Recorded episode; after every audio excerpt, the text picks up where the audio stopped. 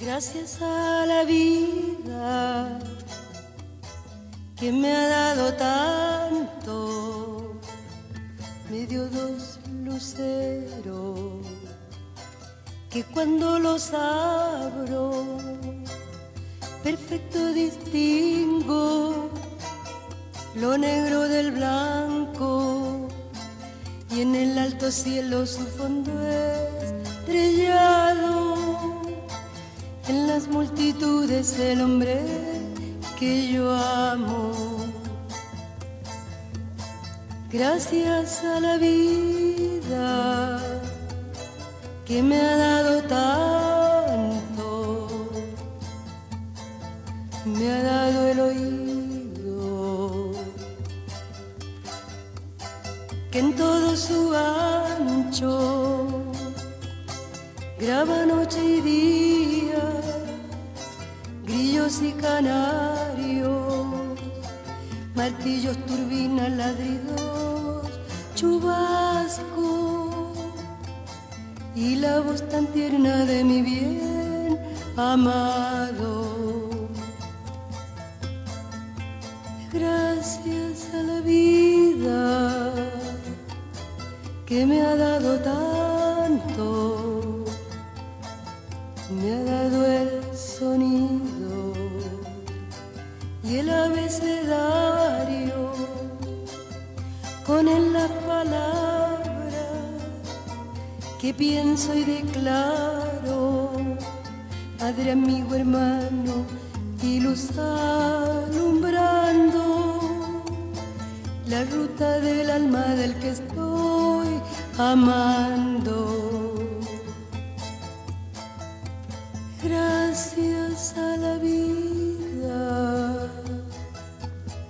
Que me ha dado tanto,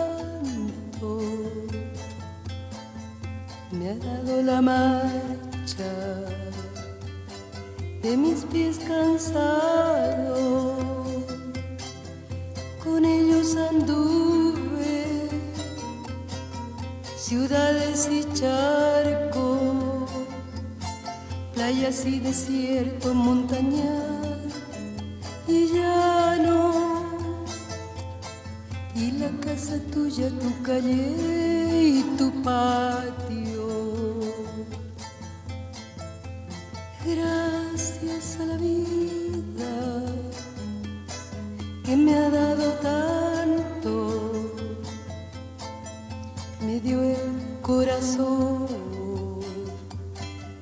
que agita su marco cuando miro el del cerebro humano, cuando miro el bueno tan lejos del malo, cuando miro el fondo de tus ojos claros. Gracias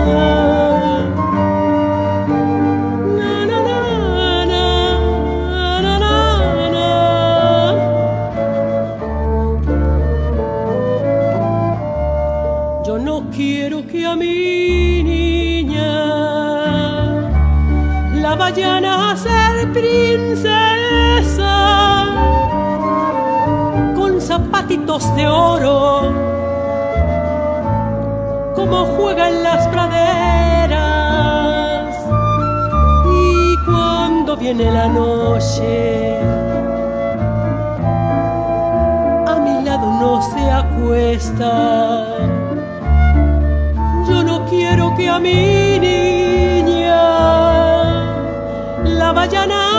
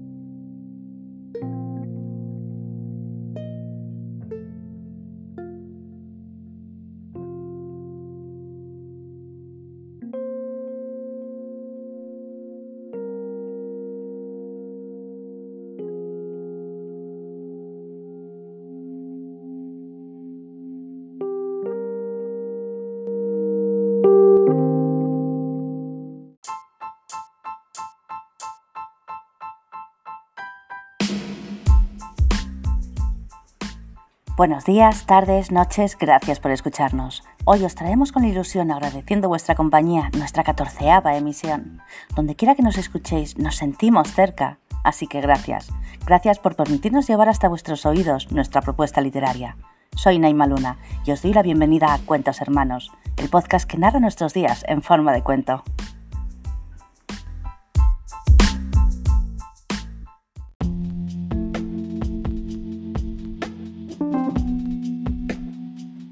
Hoy queremos ofreceros un programa muy especial, que aunque llegue un poco tarde, hacemos como homenaje a todas las mujeres por el reciente Día de la Mujer, el 8 de marzo. Y por este motivo, hoy estoy muy ilusionada, porque en contraste con el resto de episodios, hoy traemos a varias voces femeninas que nos entusiasmarán con sus variadas y hermosas narraciones. Comenzamos el programa con un texto mío que, entre el suspense y la melancolía, hace una importante crítica a la violencia hacia las mujeres. titulado Falsas Promesas. Seguimos con una preciosa narración titulada Serán cosas de viejos, escrito y leído en propia voz por una querida fan que ha decidido colaborar con nosotros en este episodio, llamada Carmen Castillo. Así que te damos la bienvenida, querida Carmen, y de nuevo muchísimas gracias por tu hermosa colaboración. Y aprovechando esta línea de pensamiento, os recuerdo que si alguno de vosotros quiere colaborar en Cuentos Hermanos con alguno de vuestros cuentos, solo tenéis que enviar vuestros audios a cuentoshermanosmc.gmail.com o si preferís que sea yo quien le ponga voz, podéis mandar vuestros textos a laburbujadeinaima.gmail.com. A continuación nos acompañará Yuneisi Siordia con una reflexión sobre la feminidad desde su propia experiencia como mujer y madre de una niña, que estoy seguro os encantará y os hará pensar. Seguimos con nuestra querida compañera Trisha Sanz, que hoy nos trae un cuento titulado Venganza centrifugada, en la sección de terror y misterio. Finalmente os hemos preparado una sorpresa, quiero invitaros a escuchar una charla con Yare Ávila, una maravillosa escritora mexicana que hoy nos dedica unos minutos en este episodio que homenajea a todas las mujeres del mundo y sobre todo a todas las que nos estáis escuchando. De nuevo os doy las gracias por ello. Y sin más preámbulos os dejamos con el relato Falsas Promesas. Aquí comienza el catorceavo episodio de Cuentos Hermanos, el podcast que narra nuestros días en forma de cuento.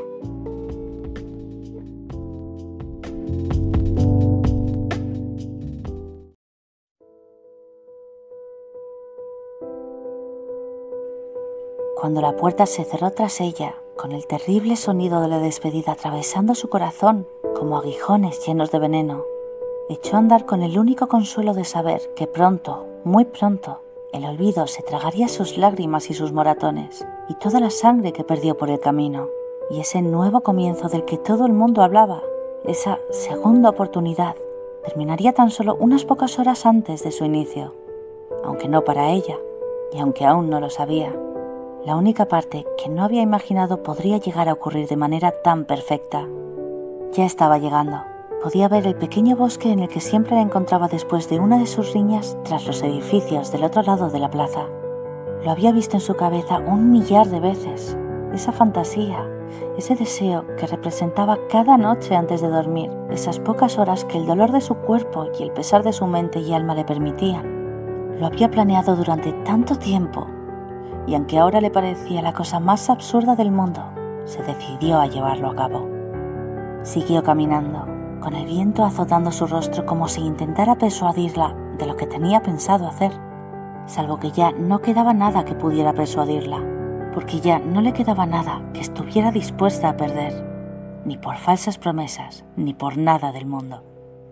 Sabía que no tardaría en ir a buscarla, en encontrarla y obligarla como tantas otras veces a volver a casa y dejar de hacer el imbécil, como él siempre le decía, dejar de comportarse como una cría, de sacar las cosas de quicio y de hacer el ridículo, dejar de actuar como una loca o una histérica. Y tenía razón, porque intentar escapar de alguien que intenta matarte entre los continuos y abundantes, te quiero mucho y lo siento tanto, es una estupidez y una locura, porque no hay que intentarlo Nunca hay que intentarlo, hay que hacerlo. Nada de intentos, nada de la próxima vez que lo haga. No, eso ya se terminó. Y tal y como esperaba, apareció. Esta vez ni siquiera parecía arrepentido. Los tiempos en los que se molestaba en fingirlo hacía tiempo habían pasado. Ya no importaba si lo perdonaría, ya que ni siquiera le pedía perdón. Tan solo quería arrastrarla de nuevo a casa antes de que nadie pudiera ver su verdadero yo ese ser cruel y despiadado, al que no le importaba desperdigar carne y sangre de su esposa por toda la pared de la cocina, cuando no le gustaba la comida que ella le había preparado, o cuando otro hombre la miraba más de un simple instante, por mucho que ella mantuviese la vista clavada en sus pies y el rostro serio, casi inexpresivo, angustiada, pensando en el castigo que sufriría al llegar a casa por culpa de una inocente mirada dirigida a ella. Pero ya se había terminado cuando se acercó y la asió con violencia del brazo, no sin antes asegurarse de que nadie más veía la brusquedad de sus actos hacia su amada y perfecta esposa. Esta se retorció con fiereza para escapar de su fuerte agarre y corrió unos metros más allá, acercándose a un árbol y cogiendo algo oculto tras él. Cuando el hombre se acercó más, respirando con fuerza debido a la ira retenida en sus pulmones por cómo ella había escapado de él, y de su consiguiente castigo por haberlo hecho, vio lo que la mujer ocultaba, una soga y un cuchillo. La tosca soga consistía en una cuerda hábilmente anudada atada al extremo de una rama, la cual se mantenía doblada por la presión de otra cuerda anclada a las raíces sobresalientes de su árbol vecino, mientras el cuchillo permanecía clavado en el suelo a pocos centímetros del anclaje de la rama. El hombre, tras un momento de incredulidad, se dobló en una súbita carcajada que le tornó el rostro rojo y el semblante casi humano. La señaló entre toses y risas. ¿Ese es tu plan? ¿Ahorcarte? Al fin te has vuelto loca del todo, ¿verdad? Ella lo miró nerviosa y aterrada ante lo que sabía que iba a pasar, pero aún así decidida a hacerlo. Mientras él se le iba acercando lentamente con pasos despreocupados, la risa aún arañando su garganta. No eres capaz, te conozco. Si se tratase solo de tu vida, me lo creería. Pero no es así, ¿verdad? No se trata solo de tu vida. No se trata solo de ti. Sus pasos seguían avanzando hacia ella cada vez más amenazantes. Cuando estuvo lo suficientemente cerca de su esposa, tanto como para arrebatarle la soga de las manos y tanto como para partirle la mandíbula de un solo puñetazo, otra vez. Esta no le dio tiempo a intentarlo siquiera. Al tiempo que el hombre levantaba el brazo con los dedos cerrados en un temible puño, ella alzó la rodilla directa a la entrepierna de su marido, quien sin poder evitar el golpe se dobló sobre sí mismo agarrándose los genitales con ambas manos, mientras intentaba recuperar algo del aire que había escupido por culpa del dolor, y no conseguía recuperar de nuevo. Ella no perdió el tiempo Estiró la soga con las manos para abrirla y la metió por la enorme cabeza del hombre, quien sin poder enderezarse todavía, la asió del extremo de la camisa para que no pudiese llegar al cuchillo clavado en el barro. La mujer resbaló y cayó al suelo con un fuerte golpe, pero al mirar atrás y ver que su marido iba hacia ella con los dedos encrespados por el odio, directos a su cuello, estiró la pierna en una fuerte y desesperada patada que dio en el tobillo del hombre, haciéndole perder el equilibrio y caer salvo que no cayó.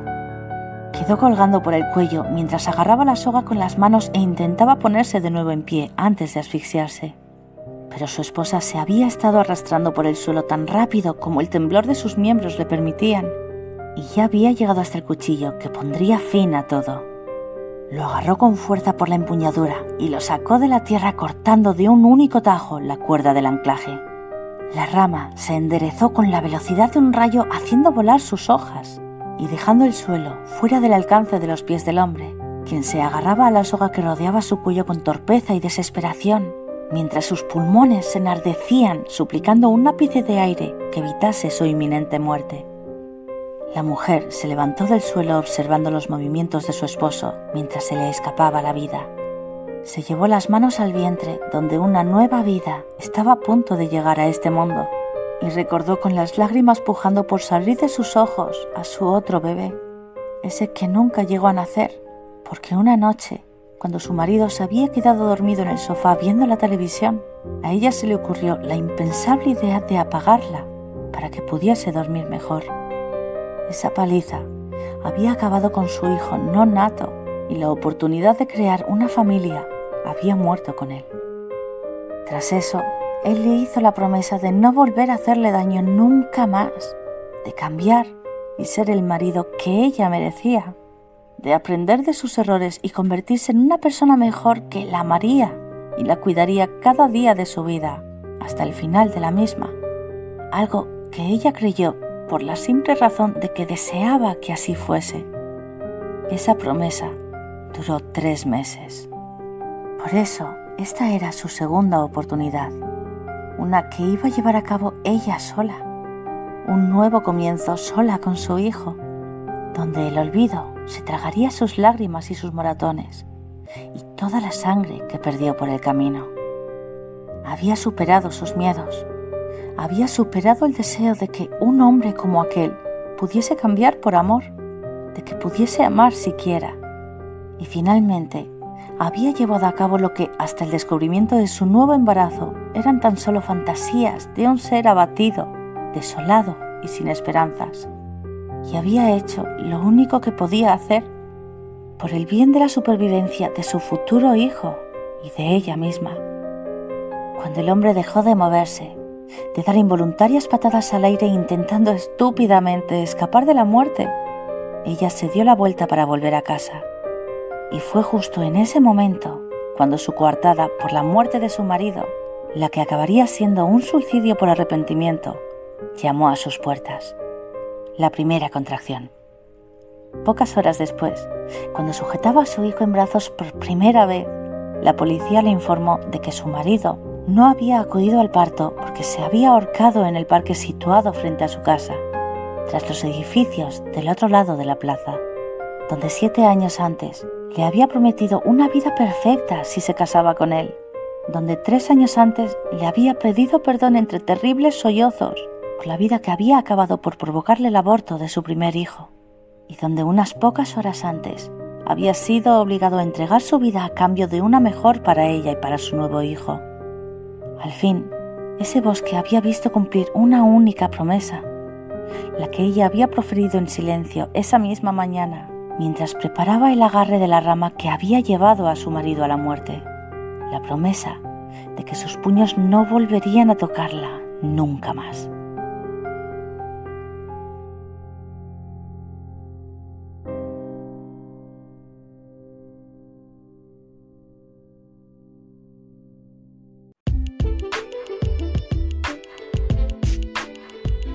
Antes que nada, decir que normalmente soy una persona pacífica, aunque jamás permití ni permitiré que me machaquen por el simple motivo de que se crean más fuertes o importantes que yo. Nadie debería creerse más importante que nadie.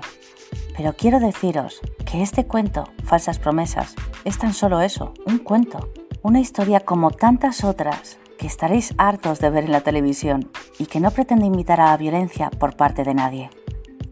Y a continuación os dejo con Carmen Castillo, que en absoluto contraste nos habla sobre la vida a través de los recuerdos de una que ya toca a su fin. Con su narración serán cosas de viejos. Bienvenida Carmen, gracias por estar aquí.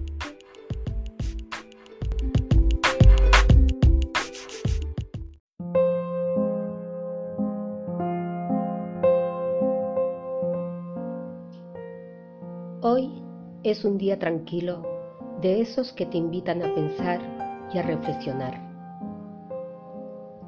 Mi mesita camilla y mi mecedora en un rincón de la galería. Los tímidos rayos de sol de un templado día de noviembre penetran en mis viejos y cansados huesos, haciendo que se templen y el reuma desaparezca por un instante. Me estoy acordando especialmente de momentos de mi vida que creía ya olvidados. Mi memoria es reciente, va y viene como quiere, se ha vuelto selectiva. Afortunadamente, son más los buenos recuerdos que los malos. Mis cansados ojos han visto tantas cosas con el paso de los años. Yo era muy pequeña pero todavía recuerdo la tristeza y el esfuerzo de mis padres intentando que mi vida fuera mejor que la de ellos. En mi larga vida han ocurrido muchos acontecimientos. El hambre y la desolación también la pude sentir yo. Y cómo sufría un pueblo por la destrucción y la sinrazón. En fin, no sé por qué pienso ahora en todo esto. Lo único que hago es ponerme triste. Ay, cosas de vieja. Pero la vida también ha sido amable conmigo. Más tarde vinieron mejores tiempos. Mi esposo, mis hijos, amigos. Unos están conmigo y otros se han quedado por el camino. Echando la vista atrás, tengo la impresión que llevo en el saco de mi vida un montón de experiencias vividas. He visto cómo mis hijos crecían fuertes y sanos. Y lo más importante, les he visto crecer, crecer como personas buenas y cabales. He querido y me han querido. Y mis amigos, teniendo aquellas largas conversaciones entre risas y llantos algunas veces. Intentábamos cambiar el mundo. Ya ves, cambiar el mundo. Recuerdo los paseos con mi esposo, tranquilos, serenos, sin apenas hablar, pero con ese envolvente abrazo de sentimiento que hacía no necesitáramos nada más. Quiero guardar todas estas cosas buenas que todavía recuerdo en el fondo de mi corazón y de mi cabeza y refugiarme en ellas lo que me queda de vida, pues a mis 80 años solo espero ya vivir tranquila, sin sobresaltos y esperar lo que irremediablemente tiene que llegar. Me gustaría volver a nacer, pero con todo lo hacer mi mundo como yo quiera. Ay, qué cosas pienso. No sé por qué estoy escribiendo esto.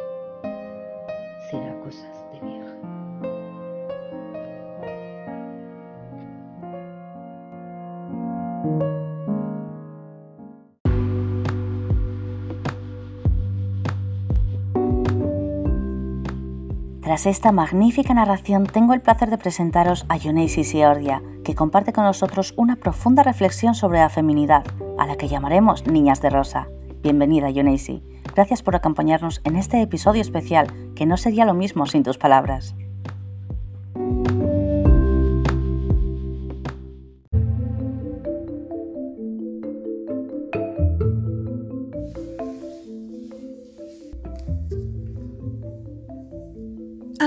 Qué bello muchachón, bienvenido muchachón. Me dijo el policía que cuidaba la entrada a la clínica donde lleva a mi bebé a sus consultas de rutina. Es una niña, pensé para mis adentros, pero solo le respondí, gracias. Observé a mi hija. Ante mis ojos, ella luce innegablemente como una niña, pero supongo que no es así para los demás. Después de todo, no es la primera vez que esta confusión ocurre. Cuando le contesto a la gente que se trata de una niña, me responden, ah, disculpe, es que como no trae aretes, creí que era un niño. No puedo culpar al Señor por su equivocación. Los bebés tienen muy poco definidos sus caracteres sexuales y fácilmente un niño podría pasar como una niña o viceversa. Pero confieso que me molesta. No el hecho de confundir a mi hija con un varón, sino el arraigado estereotipo de feminidad que implica, aunque pequeñito, una mutilación sin su consentimiento. ¿Por qué tendría que herir a mi hija solo para cumplir con un estereotipo de feminidad? Yo siempre me he sentido muy conectada con mi feminidad y rara vez uso aretes o cualquier otro accesorio. Nunca había notado cuán reforzados estaban esos estereotipos en la sociedad actual hasta que tuve a mi hija y fui por primera vez a comprarle ropita. Encontré un set de varios pañaleros que me encantaron. Eran de varios colores, naranja, amarillo, azul, café. Genial, me lo llevo, pensé. Después observé el set de un lado. También era hermoso. Nuevamente tenía varios colores. Un patrón de rayas color cremita, otro con un fondo gris y un dinosaurio de lo más bello que decía algo así como mis grandes ideas cambiarán el mundo. Me encanta, pensé nuevamente. Después, noté que arriba decía niños y del otro lado del perchero la sección de niñas. Fui a verla y entonces me percaté que la inmensa mayoría de la ropa de niña es rosa, o por lo menos con rosa dentro de la paleta de colores. Observé lo que yo llevaba puesto ese día. No traía ni una sola prenda de color rosa. No solo eso. Si en los pañaleros había animalitos, tenían que ser de color rosa o algún otro color suavecito. Y si no, eran puros estampados florales. No tengo ningún problema con el color rosa. Me gusta. De hecho, esos pañaleros también me gustaban. Eran muy bonitos. Pero esa experiencia me dejó pensando, ¿por qué la mayoría de la ropa de niña tiene colores tan delicados y suaves? Sobre todo rosa mientras la ropa etiquetada como de niño lleva todos los demás colores. Me puse a pensar, ¿qué pasaría si hubiera tenido un varón? Hasta ahora no me incomoda la idea de que mi hija use ropa de niño, de la misma manera que yo uso pantalones casi diario o me pongo la sudadera de mi esposo, sin que esto afecte mi autopercepción. pero ciertamente me incomodaría ponerle a mi hijo un pañalero floreado de color rosa. Se trata pues de categorías y constructos mentales y sociales más que un asunto verdadero sobre masculinidad o feminidad. Todos tenemos ese dualismo, pero aceptamos más que las mujeres integremos en nuestra cotidianidad acciones u objetos catalogados como de hombre a que los hombres hagan o usen cosas catalogadas como de mujer. Inmediatamente es considerado como homosexual o dudoso. ¿Por qué? ¿Cuál es la esencia de la masculinidad y de la feminidad? Después de todo, en el antiguo Egipto, tanto hombres como mujeres usaban maquillaje y accesorios, y dentro de la población la vestimenta era más o menos igual para todos. ¿Qué es la feminidad entonces? ¿Es lo mismo que ser mujer? Pienso que esas respuestas son muy personales y quizá cada uno tendría su propia versión. Pero para mí, la feminidad es sagrada y tiene una fuerte conexión con el útero, ese órgano tan increíble que alberga el potencial para crear vida. Es irónico, creo yo, cómo a medida que luchamos por nuestra igualdad con los hombres, perdemos nuestra conexión con lo más sagrado de ser mujer, nuestro útero. Cada vez veo más mujeres con miedo a tener un parto natural o incluso a ser madre. Digo, no tiene nada de malo y aplaudo la idea y la libertad de que cada mujer tiene su derecho a decidir si quiere o no, o cuándo o cómo ser madre. Pero me entristece que la decisión sea basada en el miedo. ¿Por qué a tantas mujeres hoy en día le encuentran horrible la idea de volverse madre? En la cultura oriental, el útero está regido por el segundo chakra, el chakra de la creación es ahí donde radica para mí la esencia de la feminidad. En otras palabras, no se trata de ser madre o no. Eso es un atributo femenino, pero no su esencia. Se trata de aceptar esa fuerza creativa para crear y cambiar, una fuerza presente tanto en hombres como mujeres, el don de la creación. ¿Y sabes qué? La creatividad no se limita solo al color rosa. En el mundo que yo observo hay un arco iris de belleza. Ese es el mundo que quiero mostrarle a mi hija.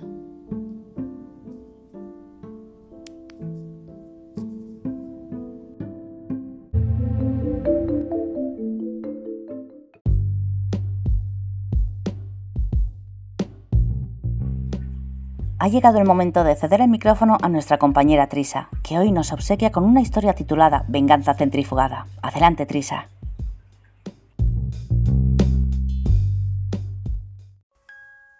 Venganza centrifugada por Trisha Sanz. No puedo estar cada dos por tres salvándote el culo, Héctor, protesté, mientras miraba al chico con cara de pocos amigos. ¿Por qué diantre no empiezas a comportarte como un chico de tu edad y dejas el rollo ese de rebelde incomprendido? Esta vez fue mi hermanastro el que me fulminó con la mirada, aunque hice caso omiso. Al menos hazlo por tu padre. Empezaba a estar cansada de que prácticamente cada semana, concretamente cada viernes, Héctor me estuviera llamando desde la comisaría para que le cubriera las espaldas inventándome alguna historia fantástica para justificar el hecho de que no dormiría en su cama, y yo, muy a mi pesar, siempre acababa cediendo, aun sabiendo que aquello estaba mal pero también estaba mal la relación que manteníamos en secreto, y sin embargo aquello no me hacía sentir culpable, al menos en parte. Sin embargo, las cosas entre nosotros no estaban yendo muy bien últimamente, y más de una vez había pensado en plantearle que, le que lo dejáramos, sin llegar a tener la valentía suficiente de llegar a decírselo. Entonces, ¿crees que soy un inmaduro? Inquirió, con un deje de frialdad en su tono de voz que logró sorprenderme. Después del mareo por el que me hacía pasar todos los fines de semana, era él quien acababa enfadado. Un estúpido inmaduro y egoísta que no tiene en cuenta a los demás. Es eso lo que piensas, ¿verdad? Me limité a seguir en silencio, mordiéndome la lengua para, para evitar soltarle un comentario mordaz. Quien calla otorga, musitó entonces, sacudiendo la cabeza con pesar. Encima, víctima, me dije, mientras aceleraba el ritmo de mis pasos, dejando, alejándome de él. Necesitaba que corriese un poco el aire entre ambos. Necesitaba alejarme de él, tal vez un tiempo. Vayámonos a casa, murmuré, más para mí que para él. Fue entonces cuando noté cómo me agarraba fuertemente por la muñeca, haciendo que me volviese hacia él. ¿Por qué no me contestas? me preguntó, molesto, atrayéndome bruscamente hacia él. ¿Qué pasa? insistió, cerrando su agarre en torno a mi muñeca, clavándome dolorosamente sus dedos en la piel. ¿Por qué no dices nada? Cuanto más callada permanecía yo, más nervioso se ponía él, y su nerviosismo estaba empezando a agobiarme. Suéltame, le espeté, intentando zafarme de su agarre, sin éxito. Me estás haciendo daño. Pues contéstame de una maldita vez, replicó, furioso, haciendo caso omiso a mi petición. Joder, Nayara. Se supone que somos novios, ¿no? Aparté la mirada hacia un lado, visiblemente incómoda. Nos lo decimos todo. Me cogió con suavidad por la barbilla y giró mi rostro hacia él para hacer que nuestras miradas volvieran a encontrarse. ¿O no? agregó, mirándome detenidamente como si estuviera buscando algo en mis ojos que no lograba escuchar salir de mis labios.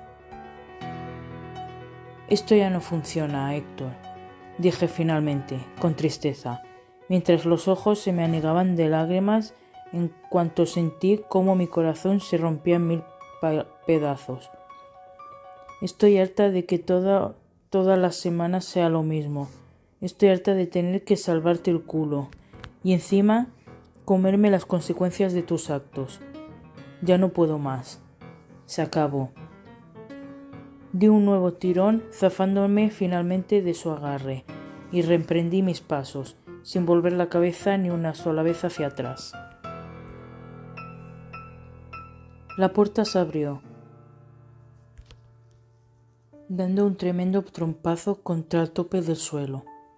Pero y así, Nuestros labios no se separaron. Habíamos entrado en terreno peligroso, pues corríamos el riesgo de que nuestros padres pudieran sorprendernos en aquel momento y llevarse un disgusto, o tal vez no, por descubrir nuestro pequeño secreto.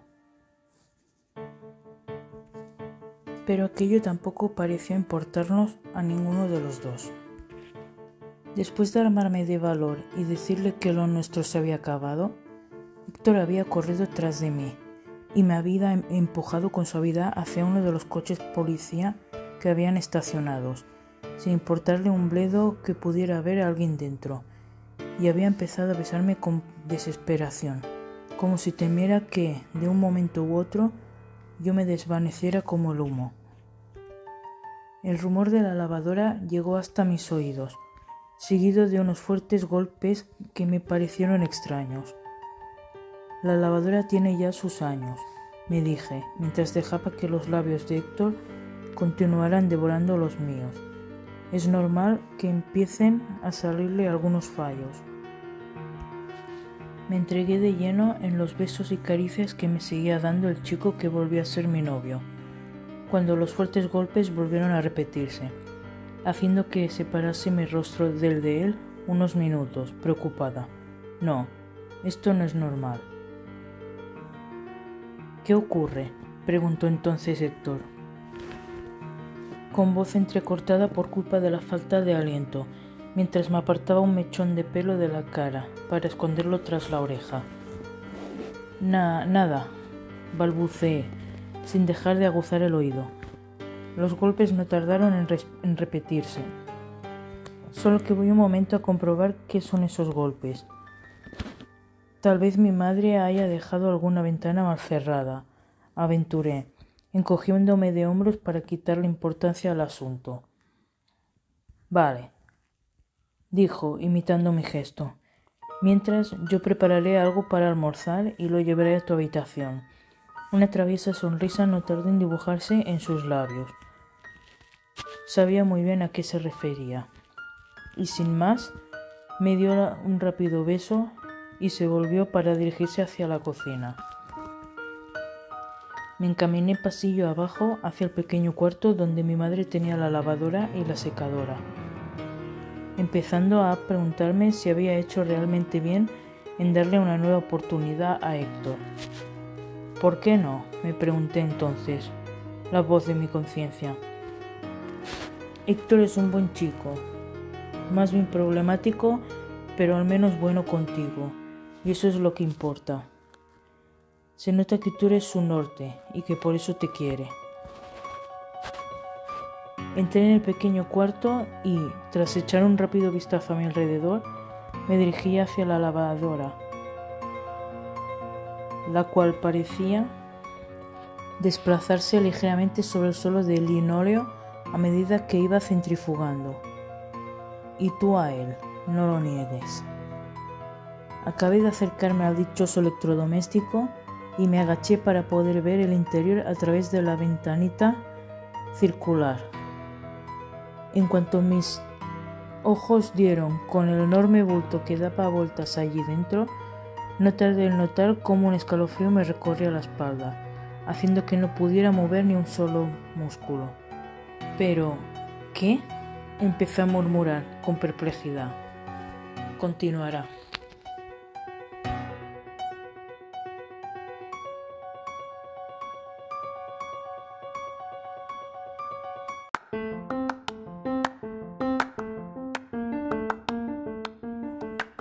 Finalmente estoy muy ilusionada de presentaros una charla con la maravillosa escritora y narradora mexicana que seguro ya conoceréis, Yare Ávila. Bienvenida Yare, y como a todas las grandes mujeres que hoy nos acompañan en este episodio especial de Cuentos Hermanos, gracias por estar aquí.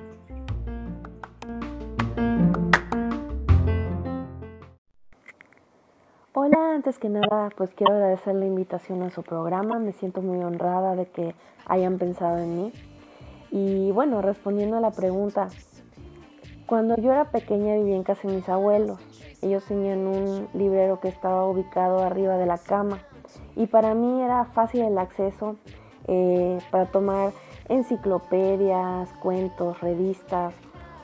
Recuerdo con mucho cariño eh, la enciclopedia del Tesoro de la Juventud, la revista Colibrí, incluso una Biblia ilustrada para niños estaba padrísima.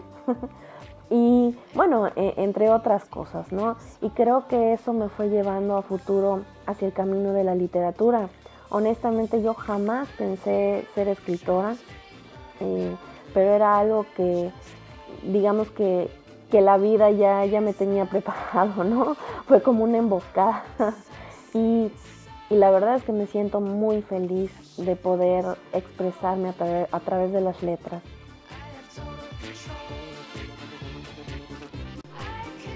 Muchísimas, pero por nombrar algunas, pues Silvia Plath, las hermanas Bronte, mmm, Simborska, Virginia Woolf, Rosario Castellanos, Elena Garro, Gabriela Mistral, María Dueñas, en fin, muchísimas, muchísimas, no, no acabaría de nombrarlas.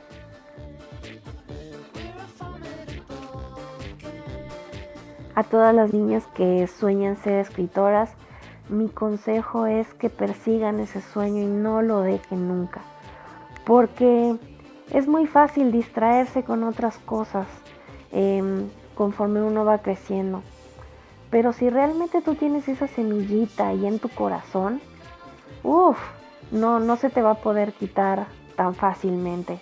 Así que, pues yo te digo que que te prepares, que leas mucho y sobre todo cree en ti, cree, créetela, cree que vas a llegar a ser una gran escritora. A lo mejor entre ustedes hay un premio Nobel de literatura. Claro que sí, puede ocurrir. Así que nunca dejen de soñar.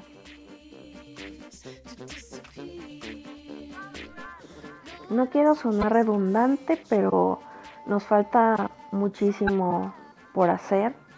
Tenemos espacios, sí. nos están publicando a muchas, sí. Pero em, todavía eh, hay mujeres a las que pues no,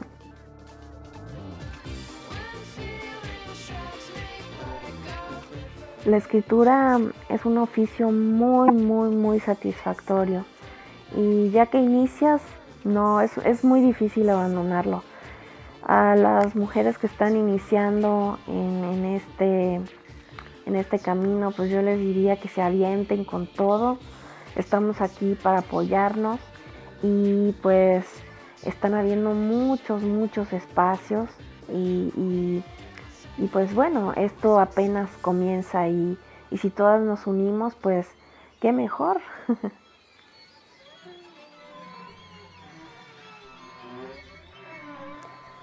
Como mencioné anteriormente, tenemos muchísimo por recorrer, pero pues todavía en ese aspecto estamos en pañales, pero estamos logrando muchas cosas.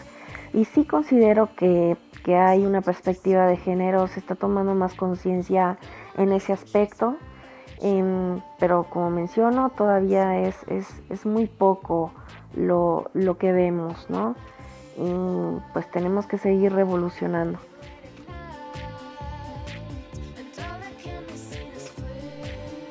Todavía nos falta mucho por recorrer, pero mm, las escritoras contemporáneas estamos siendo visibilizadas Em, gracias a eso tenemos mayores espacios para difundir nuestra obra. Y no es que se trate de una competencia entre, entre géneros, entre escritores, escritoras, sino simplemente que queremos ocupar un lugar que nos corresponde y por lo que muchas de nuestras em, antecesoras han luchado, ¿no?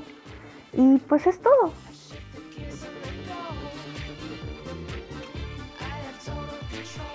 Creo que todos queremos dejar una huella en el mundo y en mi caso esa huella son mis escritos. Yo voy a estar satisfecha con que, bueno, aunque una sola persona lea alguno de mis textos y se emocione o, gracias a eso eh, quiera escribir o quiera leer más, con eso me doy por bien servida. Nosotros los escritores simplemente somos, este, pues digamos, eh, la maquinaria, pero en realidad las ideas son las que importan, son las que se quedan, son las que eh, van a seguir aquí girando en, esta vida, ¿no? Entonces, este, pues siempre, quizás es una idea muy romántica, ¿no? Pero realmente pues em, las letras al final de cuentas son el regalo que, voy a dejar eh, cuando yo me muera.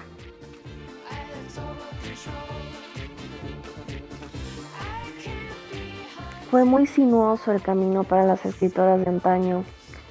Em, bueno, como muchos de nosotros sabemos, se ocultaban bajo seudónimos masculinos, escribían a escondidas desde sus casas, em, no tenían la libertad que nosotras, las artistas contemporáneas, tenemos. Y gracias a ellas, pues nosotras somos visibilizadas en la actualidad. Si ellas no hubieran tenido la valentía de escribir, eh, nosotras pues no tendríamos, em, digamos, las bases del arte que tenemos ahora, ¿no? Eh, fueron regalos que ellas nos brindaron y, pues siempre hay que homenajearlas y recordarlas. Gracias a ellas pues nosotros, eh, como les menciono, pues somos visibilizadas.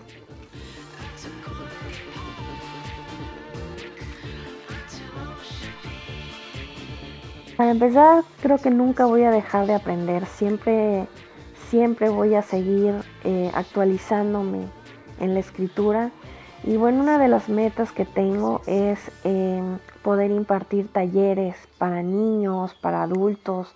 Em, eh, digamos que a mí me interesa mucho que la gente se acerque a la literatura.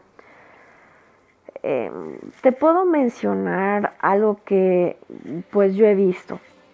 se puso muy de moda eh, eh, leer, digamos, en, en, los últimos tiempos, ¿no? Pero desgraciadamente muy pocas personas son las que te van a leer eh, un libro de pies a cabeza. Quizás solamente son poses o son eh, la selfie, ¿no? o, voy a etiquetar a alguien este, para, para que vean que estoy leyendo. Pero realmente, ¿quiénes son los que, los que pues devoran los libros, ¿no? O sea, yo, yo creo que, que falta muchísimo por, por incentivar a la, gente a que se acerque. Y sí han habido eh, muchas eh, iniciativas para que esto suceda, pero pues, pues no sé qué está pasando, que es muy difícil, muy, muy, muy difícil que las personas em, se enganchen a leer. Y bueno, e, ese es un, eso es una de mis metas, ¿no? Em, dejar mi granito de arena para que, para que la gente pues pueda acercarse más a esto. Y eh, qué me gustaría, eh, pues seguir publicando, em, seguir creando, que nunca se acabe esa parte. Para mí sería muy difícil eh, no tener em, espacios para, para poder difundir pues lo que escribo, ¿no? Y, eso sería algo que, a mí me gustaría. Eh, pues no sé, que las editoriales eh, pues me dijeran, oye, pues vamos a publicarte y, que, mantenerme vigente, ¿no? E, ese sería, ese sería un sueño, mantenerme eh, vigente, pero escribiendo, em, digamos, no escribir por escribir, sino teniendo calidad, ¿no? Literaria.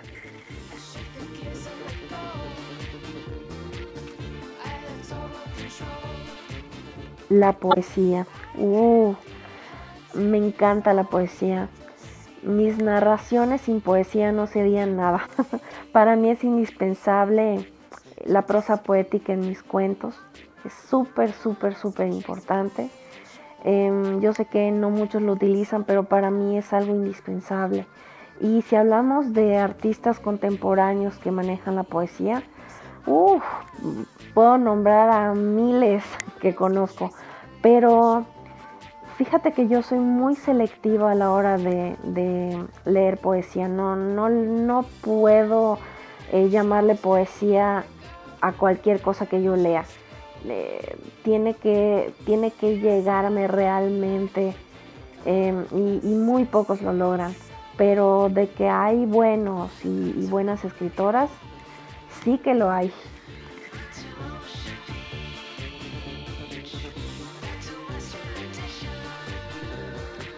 Desde muy pequeña, creo que si no me equivoco en la primaria, gané un concurso de cuento. Mm, de ahí dije, mm, creo que no es mala idea comenzar a escribir. Pero la verdad es que yo era muy penosa y escribía escondidas. Eh, mi papá lo veía y me decía, oye, quiero leer uno de tus cuentos. Y yo no, eh, porque debo recalcar que mi papá es escritor. Y pues, no sé, quizás tenía miedo de ser juzgada por él, ¿no? Que para mí era, era como que lo máximo escribiendo. Entonces, pues bueno, era yo todavía una niña y pues me daba mucha, mucha vergüenza, ¿no? Mostrar mis trabajos. Entonces los guardaba en un cajoncito y ahí los fui almacenando pasado eh, el tiempo, me fui animando a, mostrar mi trabajo en, pequeñas veladas literarias, en, bueno, en, ese tipo de, circunstancias, ¿no? Pero yo siempre he sido muy, muy, muy, muy penosa. Y bueno, eh, alguien me dijo, em, ¿por qué no te inscribes a la escuela de escritores que, está aquí en Yucatán? Y yo dije, ¿A poco? Sí, me dijeron, tienes, tienes eh, madera para, para escribir, hazlo. Y pues hice caso. hice caso y me metí. La verdad fueron años muy, muy lindos. Conocí a muchas personas que son amigos entrañables, profesores, profesoras. y disfruté muchísimo, muchísimo estar en la escuela de escritores. De ahí, pues, em, digamos que, estuve en talleres literarios. el primero fue Café con Piquete, donde conocí a una extraordinaria maestra llamada Melba Alfaro, una gran escritora. Y posteriormente en el taller de Hipogeo, em, comandado por el maestro Víctor Garduño, que también es un eh, gran escritor. Y pues entre esos dos talleres seguí escribiendo, em, seguí perfeccionando, se puede decir, eh, la forma de escribir, aunque cada uno tiene sus diferentes tipos de enseñanza, pero vas aprendiendo y vas tomando lo mejor de cada uno. Yo realmente fui muy feliz y estoy muy feliz porque todavía eh, sigo aprendiendo en esos talleres. Y pues bueno, eh, la editorial El gato bajo la lluvia me empezó a publicar textos. Si no me equivoco, el primero fue eh, Cuentos de Horror y Suspenso, luego siguió Trayectos, eh, una antología llamada El Guante Blanco, eh, Hilos Pegajosos, entre otros.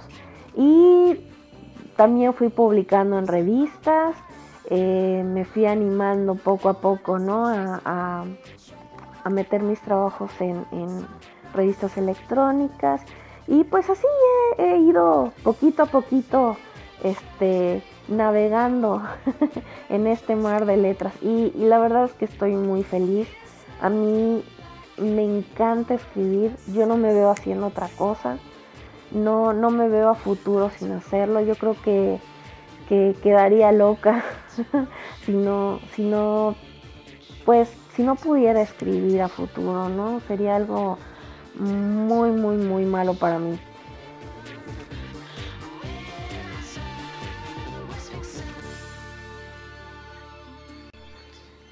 Bueno, yo escribo em, fantasía, eh, ciencia ficción, terror.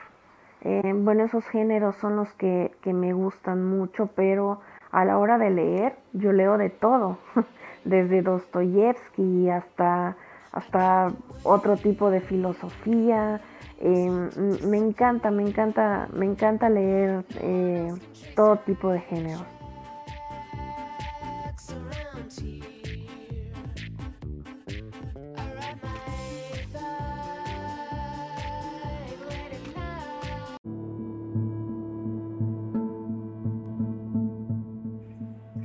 De acuerdo con el artículo El feminismo y literatura en Latinoamérica, escrito por Adelaida Martínez de la Universidad de Nebraska y publicado en la revista Lima en octubre de 1999, el feminismo latinoamericano se ha aliado con el independentismo, lo cual ha tenido dos consecuencias fundamentales en la literatura. La primera es que el colonialismo fundacional español y el neocolonialismo cultural y económico europeo y norteamericano se incorporan a la temática desde la perspectiva del vencido, es decir, como metáfora de la subyugación. No solo la ficción, sino también la poesía se estructuran como viajes en el espacio y en el tiempo, los cuales sirven para contrastar la metrópolis con el territorio ocupado. La revaloración del autóctono se da creando héroes y espacios míticos con nombres prehispánicos y características de mujer. Y la segunda es que se rechazan de manera más bien tajante las teorías críticas feministas centroeuropeas o anglosajonas, por considerarlas inoperantes en el estudio de la literatura criolla y mestiza, hay un esfuerzo consciente por formular una teoría crítica idónea a la realidad que nutre esa literatura.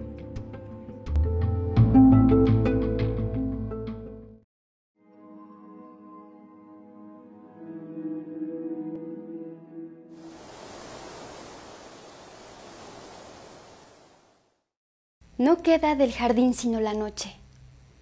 ¿Dónde la rosa que iluminaba el cielo? Del aretillo solo el humo de nubes incendiadas, y del granado la huida de sí mismo al centro de la grana. Una alta estrella vigila. Un mar pálido avanza por la casa. Los párpados se caen. La fuente de los sueños despierta blanca en el jardín.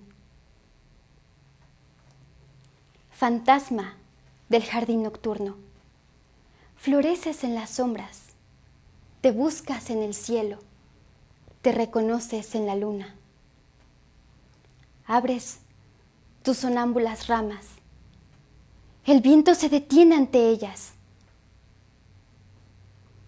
Nos das el olor de la noche, rama oscura.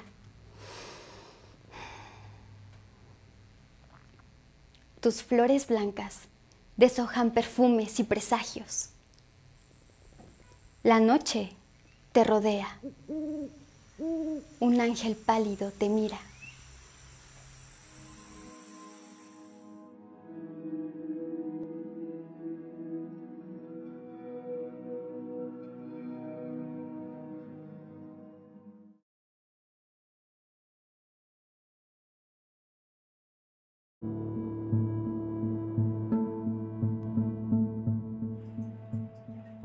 Apunta Adelaida Martínez.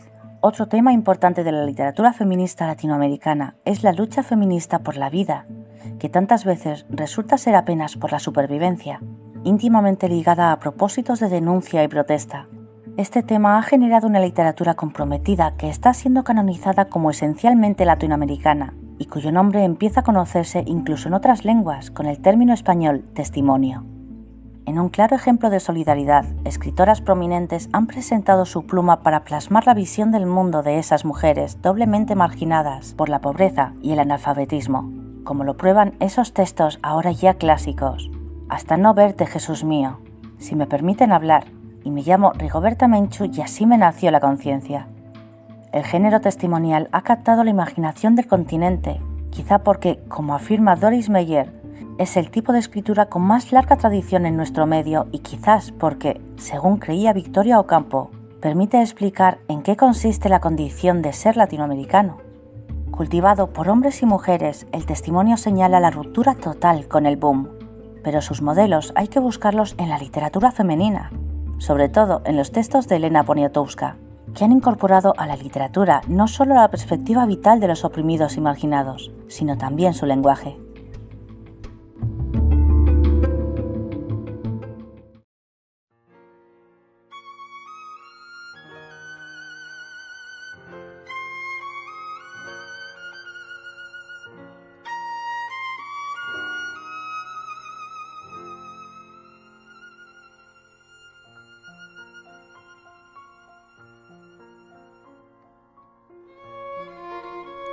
Hay besos que pronuncian por sí solos la sentencia de amor condenatoria.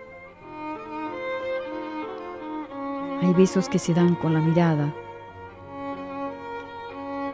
Hay besos que se dan con la memoria. Hay besos silenciosos, besos nobles. Hay besos enigmáticos, sinceros. Hay besos que se dan solo las almas. Hay besos por prohibidos, verdaderos.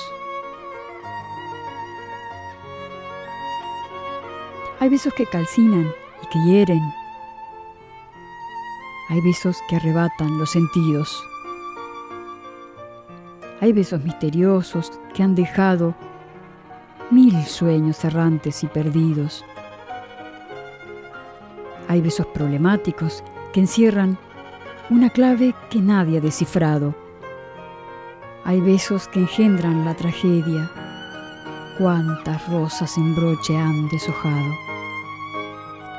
Hay besos perfumados, besos tibios, que palpitan en íntimos anhelos. Hay besos que los labios dejan huellas, como un campo de sol entre dos hielos. Hay besos que parecen azucenas, por sublimes, ingenuos y por puros. Hay besos traicioneros y cobardes. Hay besos maldecidos y perjuros.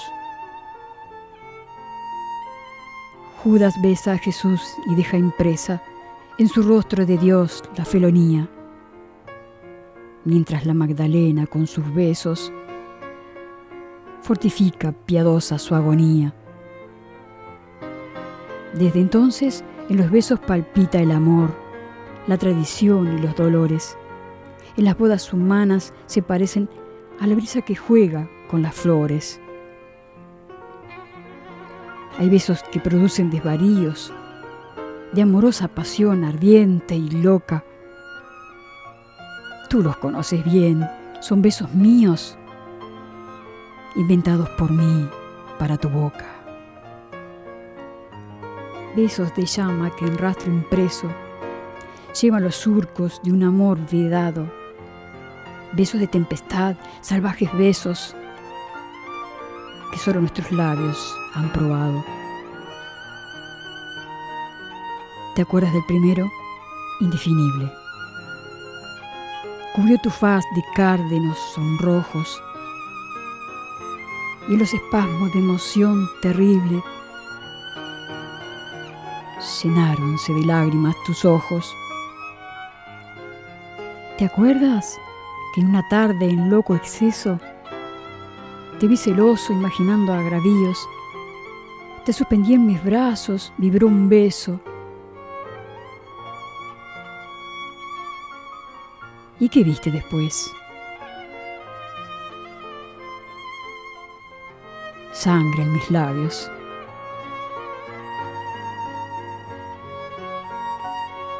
Yo te enseñé a besar. Los besos fríos son de impasible corazón de roca. Yo te enseñé a besar con besos míos, inventados por mí, para tu boca.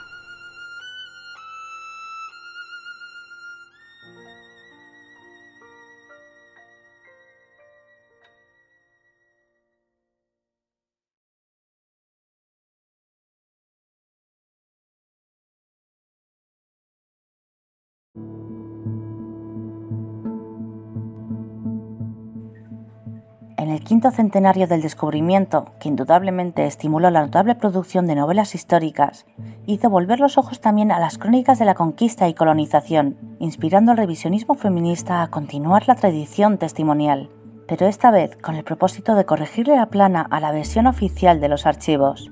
Se inventaron historias como las que pudieron haber escrito la Malinche u otras mujeres aborígenes. El resultado ha sido una reivindicación de lo marginado, del otro, registrando la historia verdadera, desmintiendo la versión oficial del patriarcado, que distorsionó el pasado de la misma manera que hoy falsea el presente con el discurso dictatorial.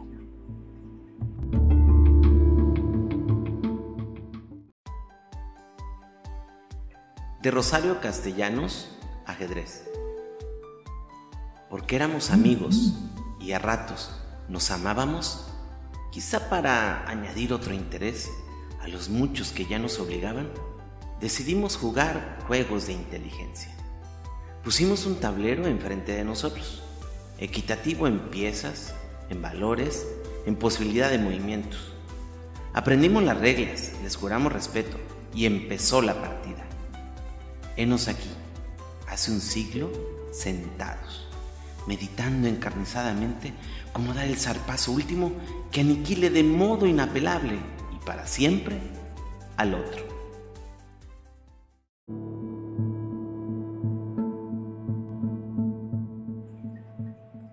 Junto a esta corriente neorrealista de literatura abiertamente testimonial, hay que considerar otra paralela que nace en el cono sur bajo el signo de las dictaduras y a la que Mónica Flori denomina novela de la censura entre cuyos exponentes más distinguidos se encuentran Luisa Valenzuela, Isabel Allende, Alina Diácono, Reina Rofe y Alicia Steinberg, entre otras. Esta novelística burla a la censura tematizando los efectos de la represión con estructuras fragmentadas de rompecabezas y un discurso metafórico, simbólico y elíptico que exige una partificación muy activa por parte de los lectores. La locura, la amnesia, el suicidio y otras formas de alienación deben ser entendidas como expresiones del terror que inspiran la persecución y tortura oficiales.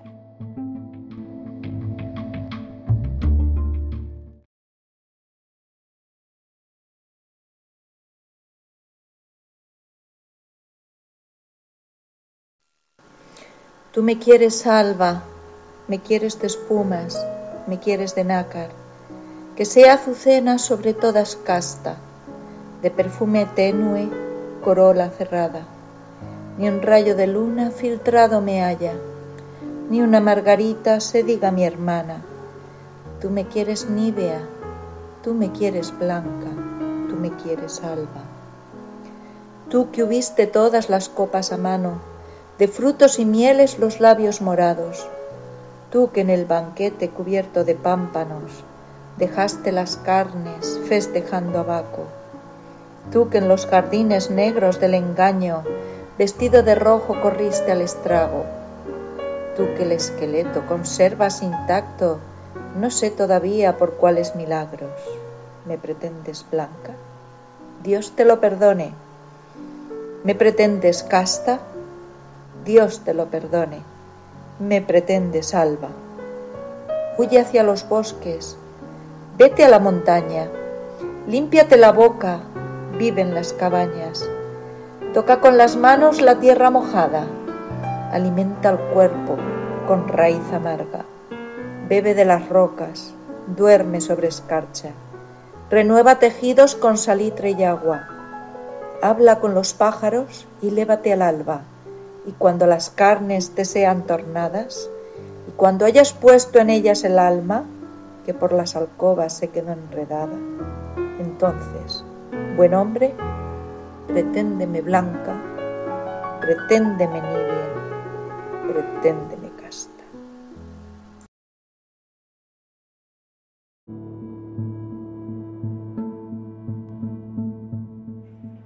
Igual que la literatura feminista en otras lenguas, las escritoras latinoamericanas han legitimado los espacios marginados, sobre todo el ámbito doméstico, revalorándolo como símbolo del ser, del poder y del escribir femeninos.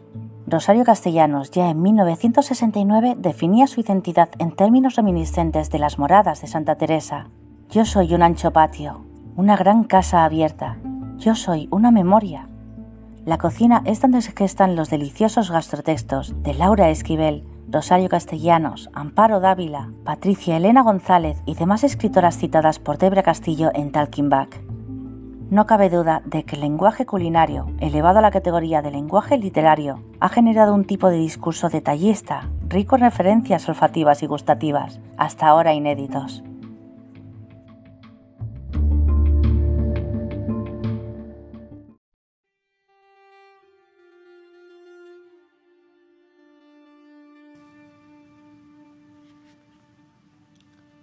Llorar se acarició el rostro. Sentía una profunda tristeza por su tristeza. Llorar naufragaba en un mar melancólico, hondamente, llanamente melancólico. Tomaba lenta conciencia de su sufrimiento, sufrimiento agudizado por la visión de su espera vacía calculó los residuos de esperanza que yacían en su alma. ¿Qué esperar? ¿Cuándo? ¿Hasta dónde? ¿Por qué? ¿Para qué? Su interior se deshacía paulatinamente como un grifo mal construido. Algo goteaba horrorosas partículas de dolor. Algo. Algo Quiso sonreír, pero sus pestañas latieron ante la humedad que afloraba a sus ojos. Pensó que solo le restaba morir. Atisbó su alma para comprobar el efecto que le producía esta palabra fatal, morir. No, solo nada. Su alma asentía en silencio, ya no le importaba no ser. Quiso sonreír, y el llanto sobrevino. No ser. Y ahora, ¿acaso ella era? ¿Qué era?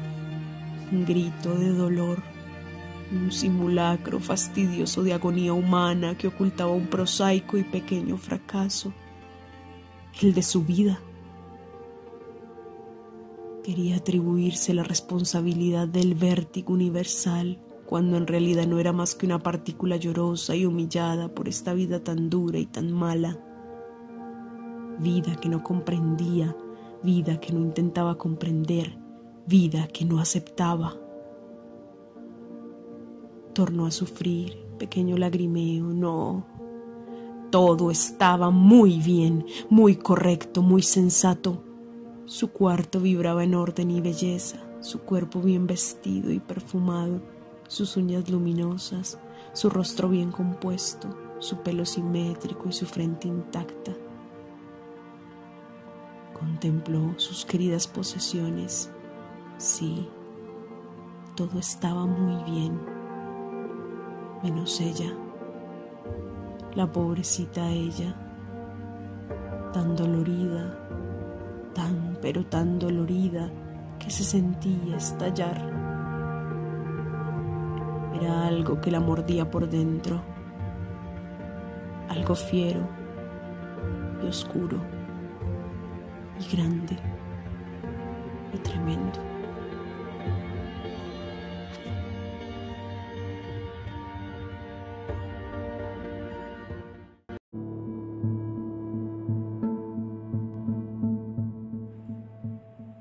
El humor en la actual literatura femenina latinoamericana tiene un sello propio y muy original.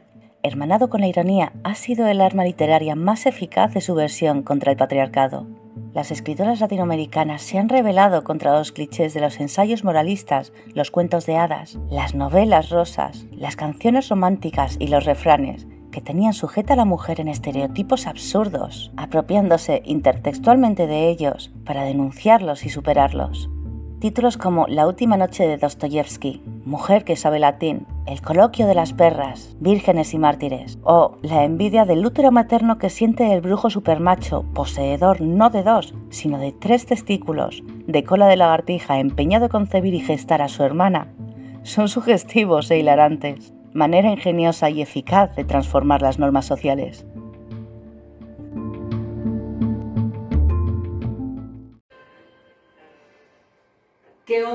Tenido la fantasía de poseer un harén? ¿Y qué mujer con dos dedos de frente no lo considera su peor pesadilla? Digo esto desde la perspectiva de mi edad madura, porque a los 18 años solía soñar con ser la cuarta esposa de un árabe millonario que apreciara mi trasero y me permitiera pasar la vida comiendo chocolates y leyendo novelas. El feminismo me salvó de las trampas de la imaginación.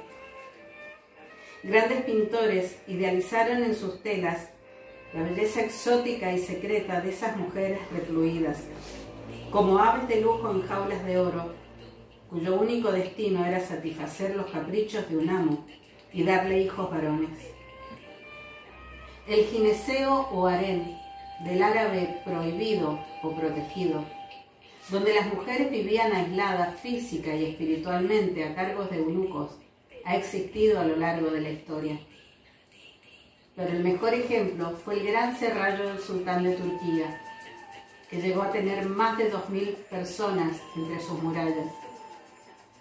Cuando las puertas selladas de aquel suntuoso palacio fueron finalmente abiertas, el mundo se enteró que allí habían vivido miles y miles de mujeres durante más de 400 años. De ellas no quedó registro.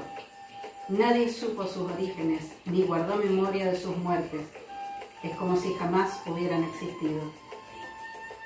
Según judíos y cristianos, Dios creó al hombre a su propia imagen espiritual, pero la mujer es carne y tentación, un animal dominado por la sensualidad que solo puede elevarse a través de un marido. En el sistema patriarcal, los hombres tienen la libertad sexual que niegan a las mujeres. El Islam impuso la más estricta separación entre ambos sexos. Convirtió a la mujer en prisionera con el argumento de que no se puede confiar en ella. Es seductora y promiscua por naturaleza. De este modo se culpa a ella de la lujuria que lo caracteriza a él. El harén no se creó para proteger a las mujeres, como se ha dicho, sino para preservar la moral de los hombres. Isabel Allende, de su libro Afrodita.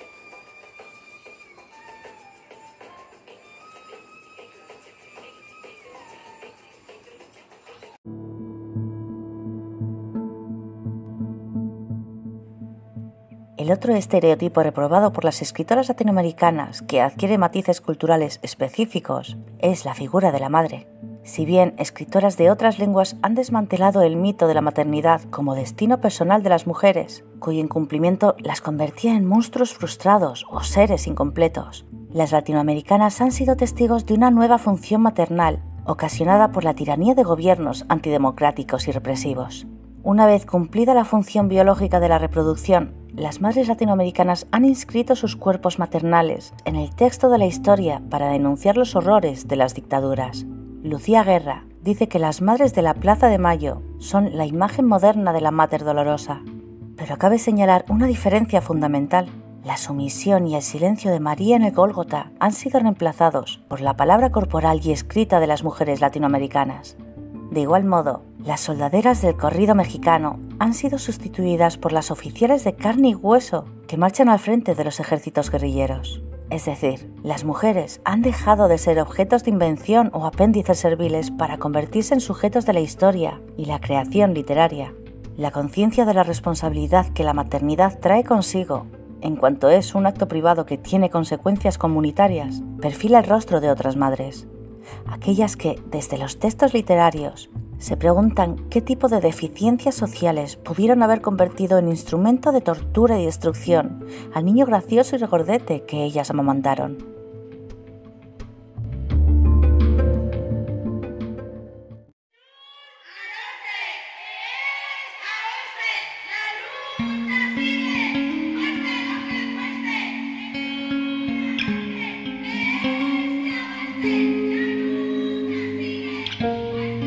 Miradnos, somos la luz de nuestra propia sombra, el reflejo de la carne que nos ha acompañado, la fuerza que impulsa las olas más minúsculas.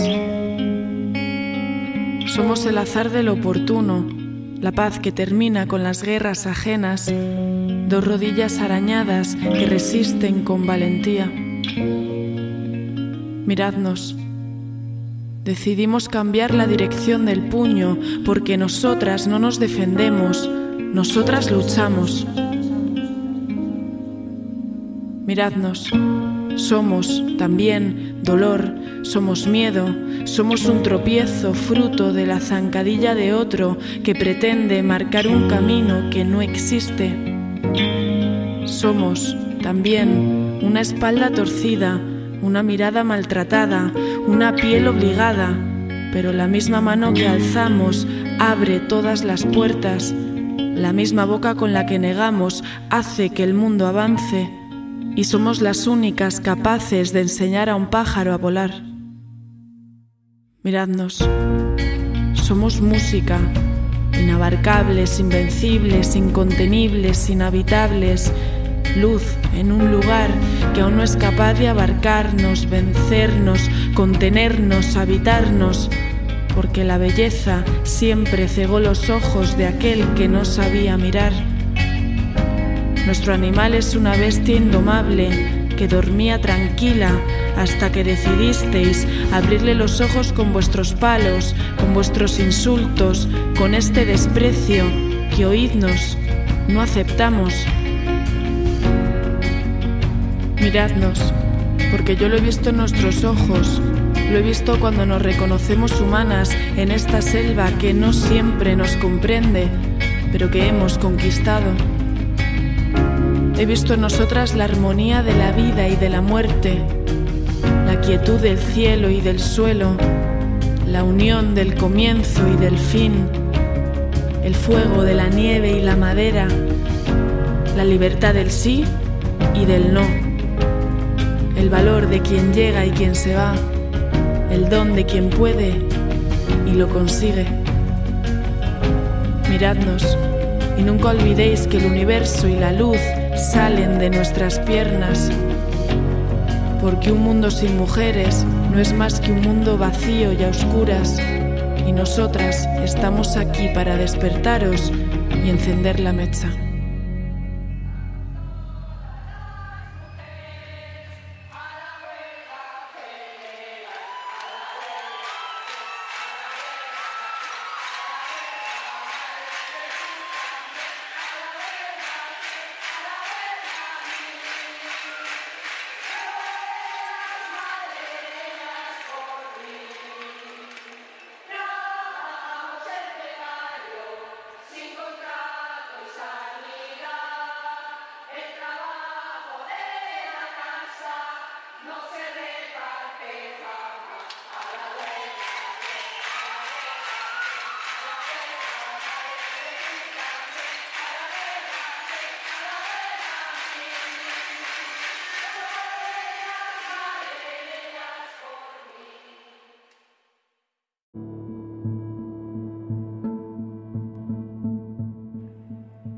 La textualización del cuerpo femenino no es dominio exclusivo de la literatura latinoamericana contemporánea.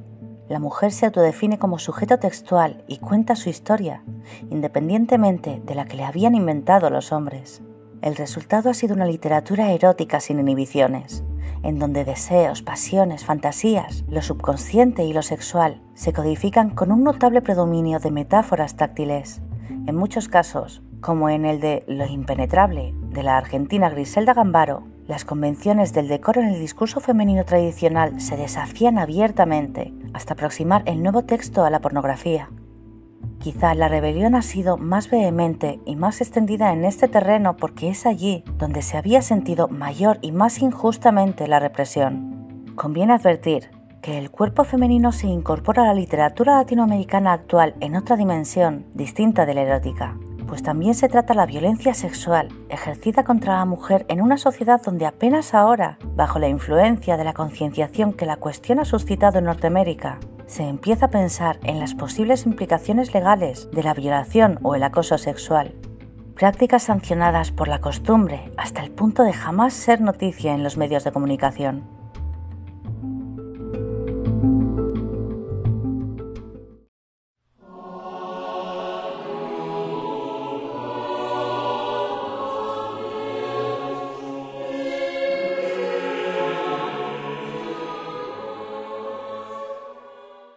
Yo no puedo tenerte ni dejarte, ni sé por qué al dejarte o al tenerte se encuentra un no sé qué para quererte y mucho si sé qué para olvidarte. Pues ni quieres dejarme ni enmendarte, yo templaré mi corazón de suerte que la mitad se incline a aborrecerte aunque la otra mitad se incline a amarte. Si ello es fuerza, querernos, haya modo, que es morir el estar siempre riñendo. No se hable más en celo y en sospecha, y quien da la mitad no quiera el todo, y cuando me la estás allá haciendo, sabe que estoy haciendo la desecha.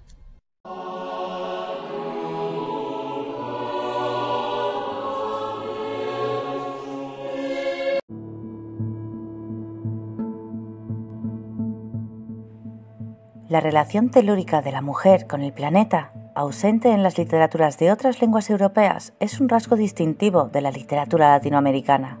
El cuerpo violado de la mujer indígena desde la conquista hasta nuestros días se ha convertido en la imagen arquetípica de la madre tierra cuyo cuerpo, rico y pródigo, es continuamente asaltado por los buscadores de oro de todos los tiempos.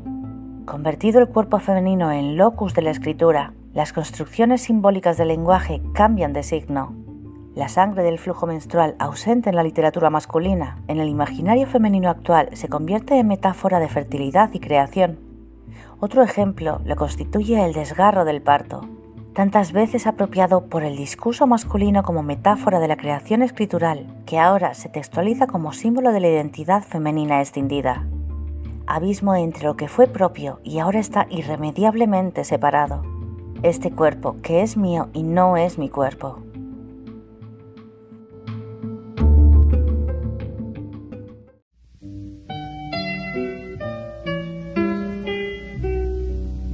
Esos besos que nunca tú me diste y esas caricias casi clandestinas, esas caricias tuyas asesinas y tu recuerdo que cual toro viste, ya ni el demonio tétrico me asiste, recorro en vano todas las cortinas, mis noches son de sombra y de morfinas desde una tarde en que sin fin partís. Desde esa tarde miro cada tarde una montaña lila y transparente, una montaña de aluminio eterno. Mi corazón de vidrio es muy cobarde. Terribles los delirios de mi mente, soy la dueña absoluta del infierno.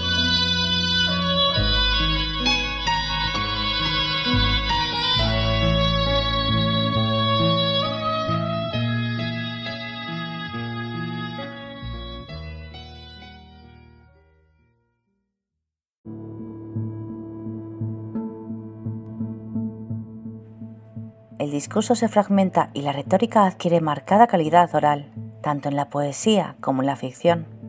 En la poesía por el tono de protesta evocador del grito de indignación y angustia, y en la ficción por el tono confesional y dispersión de la voz autorial en los relatos pseudopersonales, autobiografías, memorias, diarios, cartas, conversaciones, cuya estructura y puntos de vista imposibilitan la presencia de un narrador omnisciente. Se privilegian los modelos paródicos de escritura, los que, a su vez, fomentan el uso intertextual de la cultura popular. Los códigos lingüísticos que se registran en la actual literatura femenina latinoamericana son tan variados que es imposible hacer una lista completa, pues abarcan anuncios publicitarios y fórmulas de belleza, recetas de cocina, versos de canciones populares y poemas románticos, antiguos refranes y viejas supersticiones, grafito, pancartas, arengas políticas, informes periodísticos, entrevistas, declaraciones oficiales, novelas rosas, novelas de ciencia ficción y telenovelas. Este es el rasgo más diferenciador de la literatura latinoamericana escrita por mujeres la oralidad del discurso reminiscente de una cultura que funciona a base de proverbios y relatos. El discurso masculino, incluso el de aquellos escritores que podrían denominarse posmodernos, todavía no se ha liberado del todo de la tendencia a lo académico, teórico y conceptual que había caracterizado al discurso del boom.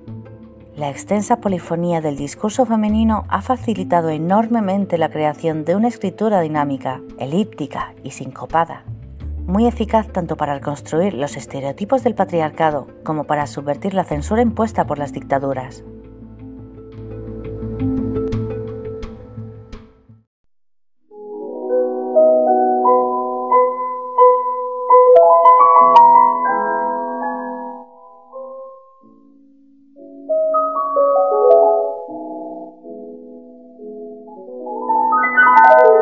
Este amoroso tormento que en mi corazón se ve, sé que lo siento y no sé la causa por qué lo siento. Siento una grave agonía por lograr un devaneo que empieza como deseo y para en melancolía. Y cuando con más terneza mi infeliz estado lloro, sé que estoy triste e ignoro la causa de mi tristeza. Siento un anhelo tirano por la ocasión a que aspiro, y cuando cerca la miro, yo misma aparto la mano. Porque si acaso se ofrece después de tanto desvelo, la desazón el recelo o el susto la desvanece. Y si alguna vez sin susto consigo tal posesión, cualquiera leve ocasión me malogra todo el gusto Siento mal del mismo bien con receloso temor, y me obliga el mismo amor tal vez a mostrar desdén. Cualquiera leve ocasión labra en mi pecho, de manera que el que imposible venciera se irrita de una palabra. Con poca causa ofendida, suelo en mitad de mi amor negar un leve favor a quien le diera la vida, ya sufrida, ya irritada por contrarias penas lucho, que por él sufriré mucho y con él sufriré nada.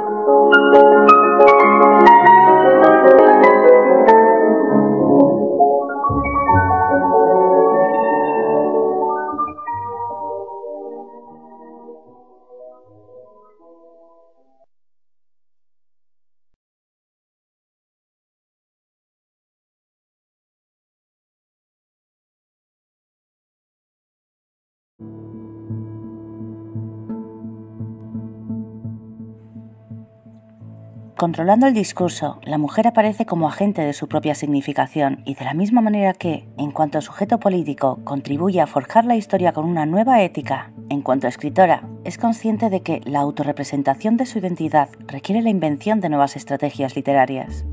El tema de la condición femenina incluye el de la práctica textual, desde la nueva perspectiva que su sexo les descubre, las escritoras latinoamericanas deconstruyen la poética convencional del patriarcado, mientras codifican su propia ideología de la escritura. El discurso femenino latinoamericano de hoy constituye también una forma singular de metalenguaje.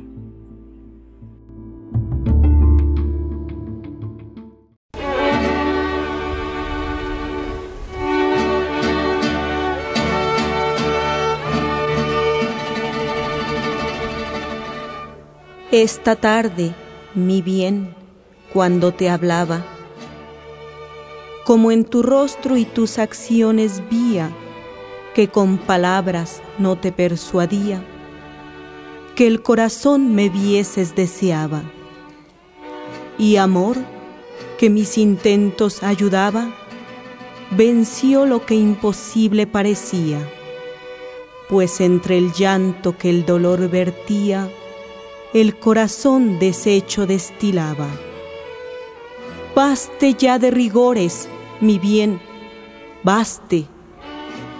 No te atormenten más celos tiranos, ni el vil recelo tu quietud contraste, con sombras necias, con indicios vanos, pues ya el líquido humor viste y tocaste mi corazón deshecho entre tus manos.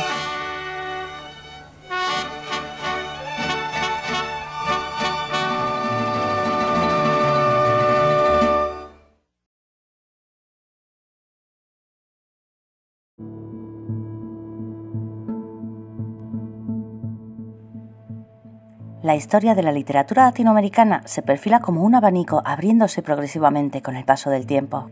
Dejando de lado las poetas precolombinas cuya existencia de carácter exclusivamente oral y en lenguas aborígenes, es indudable que el abanico histórico literario lo tiene sujeto por el mango la figura heroica de Sor Juana Inés de la Cruz, de 1651 a 1695, la primera poeta notable que da el continente americano en lengua europea. Hija de padre español y madre criolla, Sor Juana es un símbolo de aquello que constituye esencialmente nuestra raza y nuestra cultura, un mestizaje.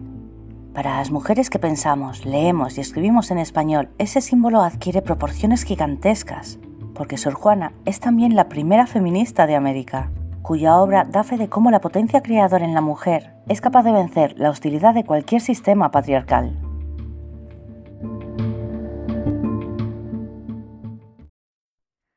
Hola amigos, ¿cómo están? El día de hoy quiero compartir con ustedes un poema muy hermoso.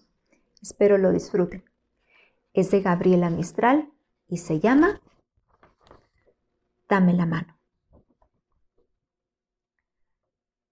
Dame la mano y danzaremos. Dame la mano y me amarás. Como una sola flor seremos, como una flor y nada más. El mismo verso cantaremos, al mismo paso bailarás. Como una espiga ondularemos, como una espiga y nada más. Te llamas Rosa y yo Esperanza, pero tu nombre olvidarás, porque seremos una danza en la colina y nada más.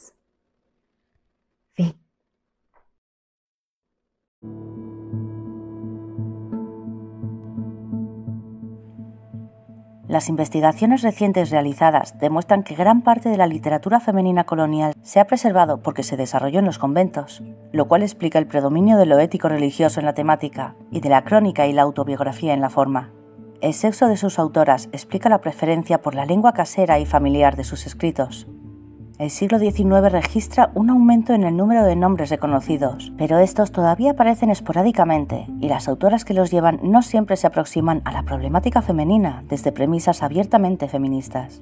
No así las escritoras de la primera generación poética del siglo XX, que son incorporadas al canon imperante pese al tono de denuncia y protesta de sus escritos. Mistral de 1889 a 1957, Agustini de 1886 a 1914, Storni de 1892 a 1938 e. Ibarbourou de 1895 a 1979.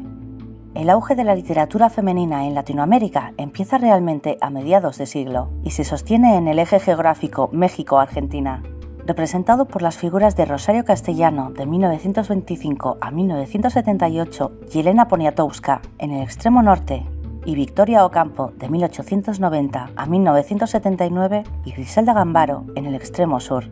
Las escritoras de esta generación son las precursoras directas de una literatura que, tanto por la temática como por el discurso, se puede calificar de auténticamente feminista.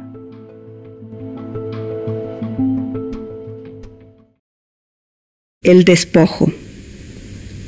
Me arrebataron la razón del mundo y me dijeron, gasta tus años componiendo este rompecabezas sin sentido. No hay más. Un acto es una estatua rota. Una palabra es solo la imagen deformada en un espejo. ¿Qué vas a amar? ¿Un cuerpo que se pudre, ese pantano lento en que te ahogas o un alma que no existe? ¿Qué puedes esperar? El tiempo es lo continuo y si dices mañana mientes, pues dices hoy. Ni siquiera se muere. Algo muy leve cambia y sigues dura en piedra, creciendo en vegetal y otra vez despertando en lo que eras. Otra vez, otra vez. Me dijeron, no busques, nada se te ha perdido. Y los vi desde lejos ocultar lo que roban y reír.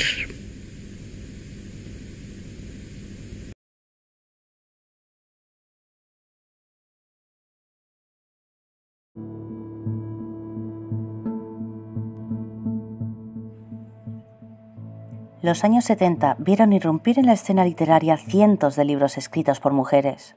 Este no es el momento de recopilar títulos ni tratar de separar lo que es la literatura, metáfora, suspenso, misterio, épica, de lo que es mera anécdota personal o panfleto político.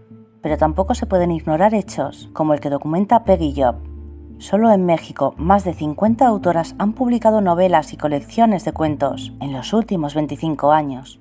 Si a esta cifra se añaden los nombres de poetas y se recorren otros países, el total es sensacional.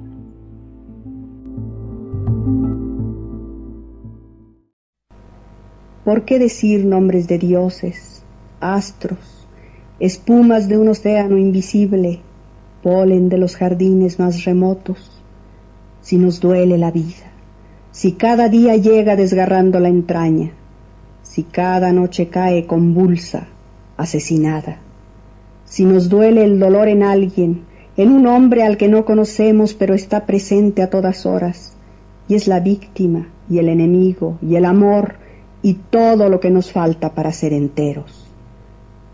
Nunca digas que es tuya la tiniebla, no te bebas de un sorbo la alegría. Mira a tu alrededor, hay otro, siempre hay otro.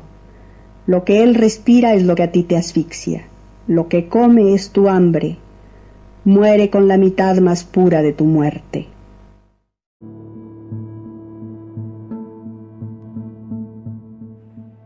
Lo que es evidente es que las escritoras latinoamericanas han ingresado en el canon y lo han transformado. Cuando se habla del boom no se escucha ni un solo nombre de mujer, pero ese no es el caso cuando se trata de la literatura actual una tercera parte de los artículos seleccionados por el distinguido hispanista Donald Shaw para un número especial de Studies in 20th Century Literature en 1995, dedicado a la literatura del post-boom, se ocupan de novelistas mujeres.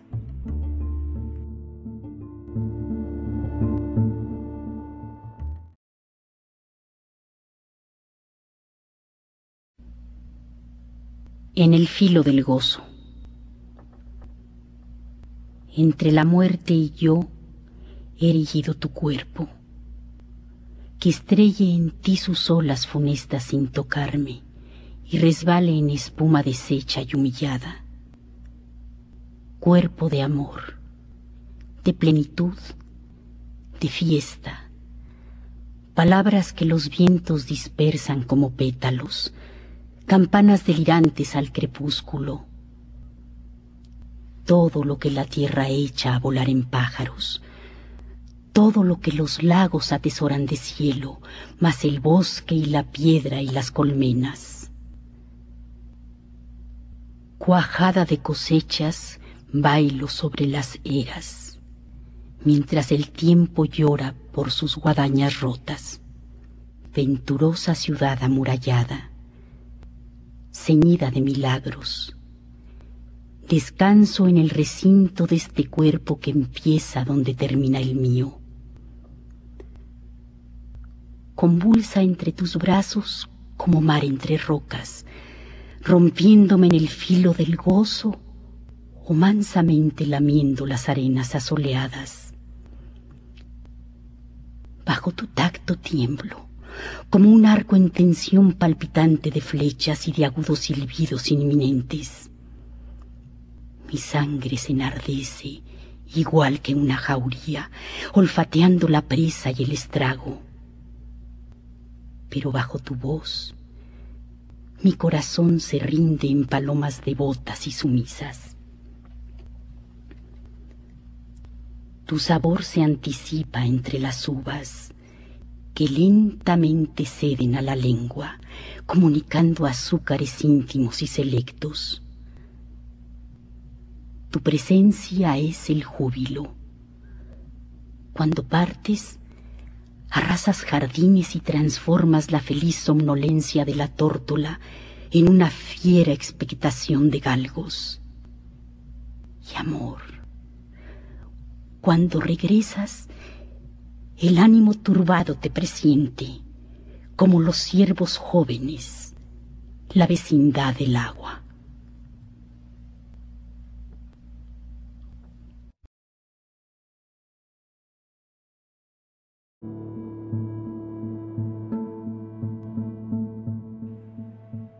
Queda mucho camino por recorrer, pero las nuevas generaciones no podrán deshacer lo andado por la nuestra. Ese es el contexto en el que escriben las escritoras latinoamericanas, inventándose a sí mismas e inventando también a los hombres, para descubrir dominios antes no explorados del ser y la existencia, construyendo nuevos signos para expresar su original percepción del universo, liberando al discurso de viejos tabús patriarcales, inscribiendo su ideología de emancipación para cambiar voluntariamente la historia, y todo ello en una escritura fabricada desde los ritmos más íntimos de sus cuerpos de mujer. La literatura feminista, en cuanto está comprometida a reformar las estructuras del poder político, desempeña una función crítica en la sociedad, y en este sentido, la literatura feminista latinoamericana de hoy constituye una respuesta a la consigna que Octavio Paz lanza al continente. Lo más urgente es que el tercer mundo recobre su propio ser y se enfrente a su realidad. Esto requiere una crítica rigurosa y despiadada de sí mismo y de la verdadera índole de sus relaciones con las ideas modernas.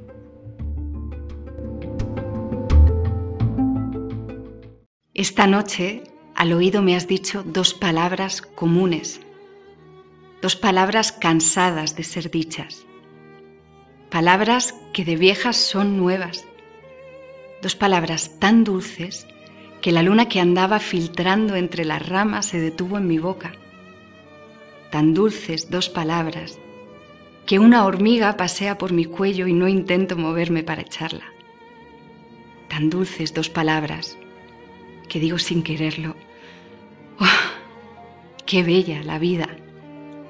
Tan dulces y tan mansas que aceites olorosos sobre el cuerpo derraman. Tan dulces y tan bellas que nerviosos mis dedos se mueven hacia el cielo imitando tijeras. Oh, mis dedos quisieran cortar estrellas.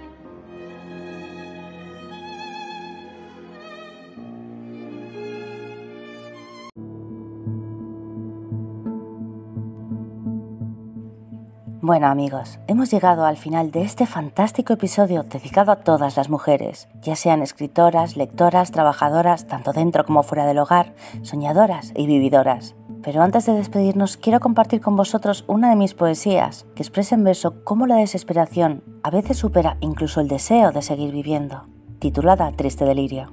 Espero que os guste.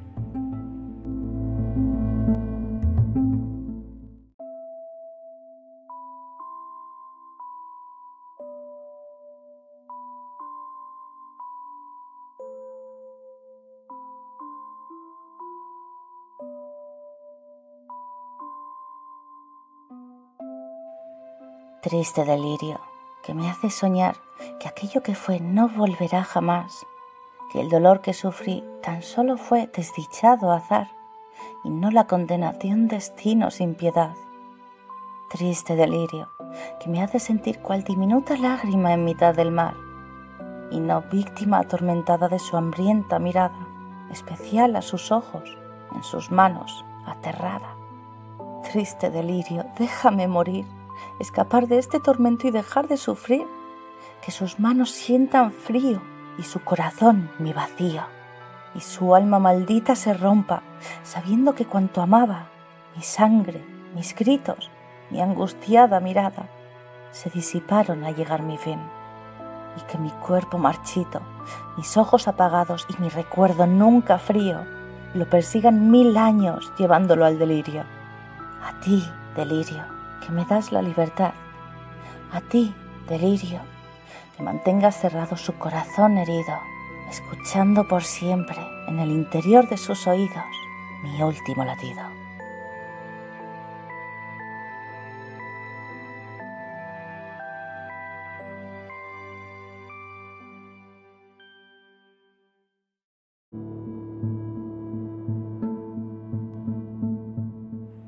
Y ahora sí, hasta aquí terminamos con este viaje, un viaje a través del cuento y la poesía, esperando que estas historias hayan sido de vuestro agrado y que las hayáis disfrutado tanto como nosotros. Y recordándoos que todo comentario que nos ayude a mejorar es bienvenido y agradecido, nos despedimos. Esperamos que nos acompañéis en el próximo episodio de Cuentos Hermanos, el podcast que narra nuestros días en forma de cuento.